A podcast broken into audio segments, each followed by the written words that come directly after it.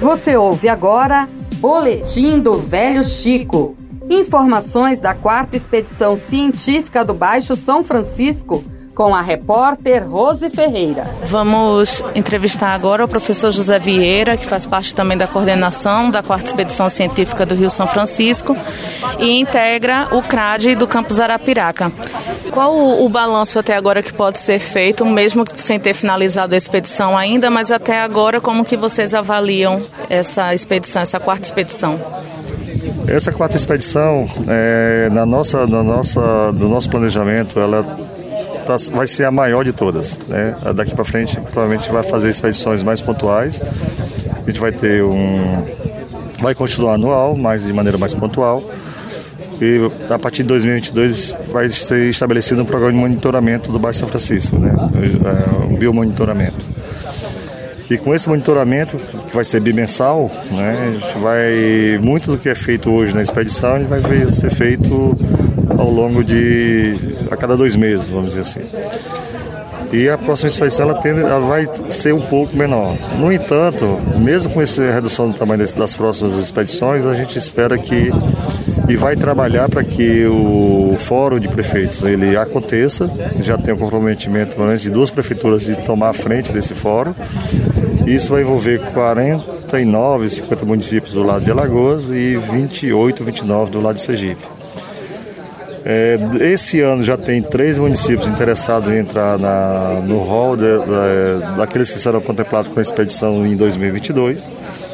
E muito provavelmente a gente vai ter algum outro que vai sair, né, que foi feito esse ano, que não vai estar na próxima expedição. Mas isso a gente vai analisar ainda no planejamento da próxima expedição.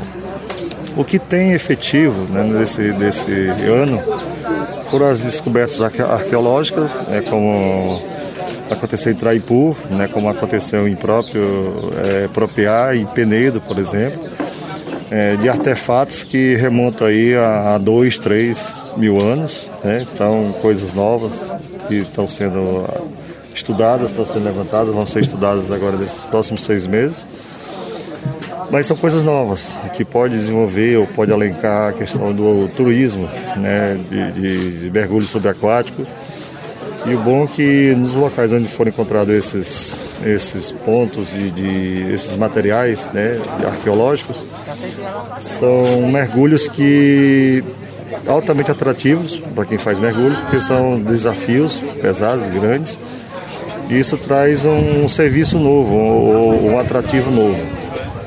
Além dessa rota de turismo, como todo que está sendo levantada também, né, uma, é, uma empresa que foi financiada praticamente, uma pessoa de uma empresa que foi bancada por piranhas, ele está na expedição, ele está fazendo todo esse mapeamento para que a gente possa depois ter um relatório mais próximo da realidade, para saber as condições de cada e o potencial de cada uma dessas cidades, para buscar estabelecer rotas de, de turismo, né, com dois, três dias para subir, dois, três dias para descer, de Piranhas até Foz ou de Foz até Piranhas.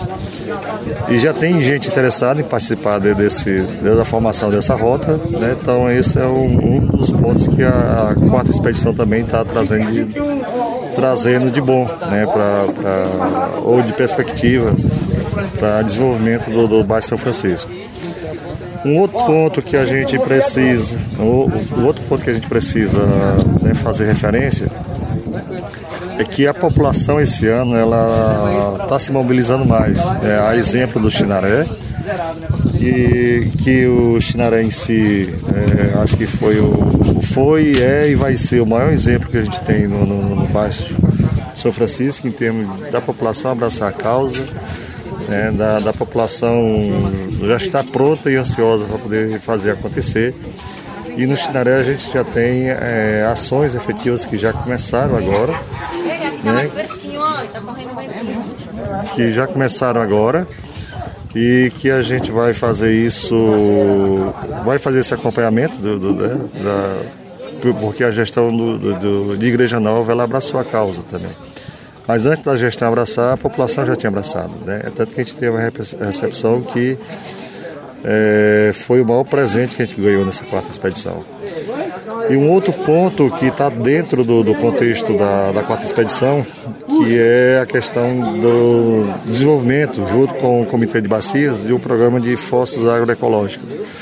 É um programa que está sendo discutido, que já está inicialmente, vamos dizer assim, bem encaminhado junto ao comitê, mas que quer fazer acontecer em todo baixo. Né? Então, a questão do saneamento rural, por exemplo, feito a partir de fossas agroecológicas. Então, esse ano a gente já tem aí três, quatro escolas ou três, quatro municípios que estão recebendo essas fossas. Tem a questão da coleta seletiva de lixo, na parceria com a SEMAR, onde foram doados PEVs. E a SEMAR também, esse ano, está participando efetivamente né, da parte de educação ambiental nas escolas. Então, esperamos para o próximo ano afinar melhor essa parceria com a SEMAR e fazer com que ele esteja efetivamente na, na, nos 7, 10, 12 dias de expedição do próximo ano. É, o retorno em si, né, é, a repercussão da expedição está sendo extremamente positivo. O feedback, né, dada a cobertura realizada pelo Amorim, né, o Aldo, e também a questão da geração de um ou dois documentários, dependendo do que seja, é, vai dar um, uma visibilidade ainda maior, não somente agora, mas é, aqui eu acho que até o próximo ano, até a próxima expedição, essa visibilidade vai ser boa.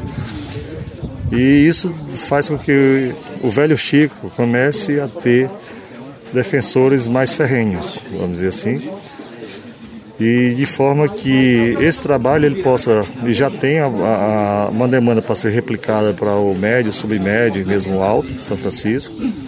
Mas o Baixo São Francisco, por enquanto, ainda está sendo, vai ser o laboratório para defirmar todas essas, essas atividades, vamos dizer assim, que leve a, a uma ações duradouras, permanentes, né, de recuperação do Velho Chico.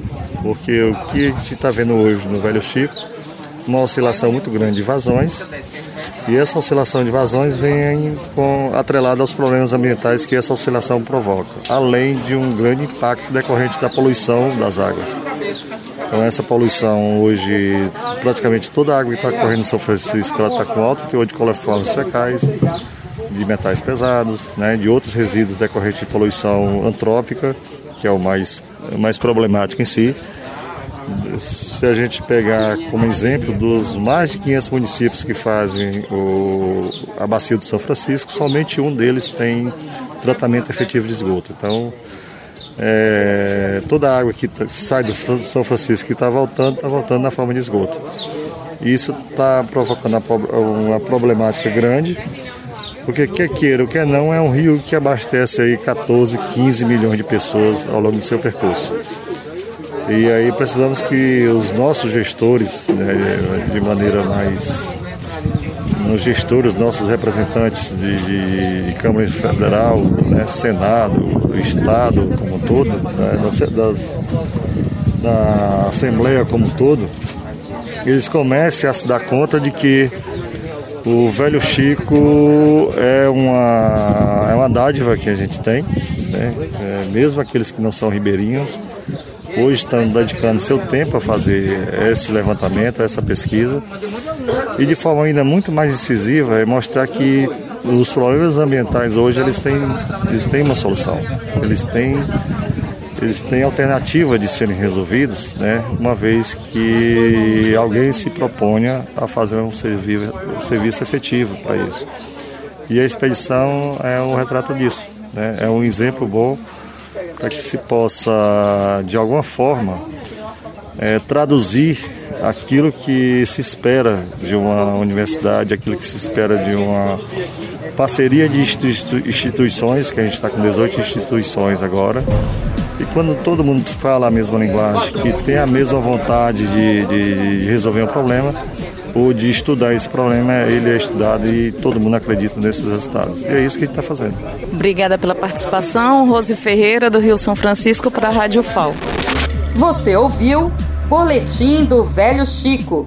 Informações da quarta expedição científica do Baixo São Francisco com a repórter Rose Ferreira.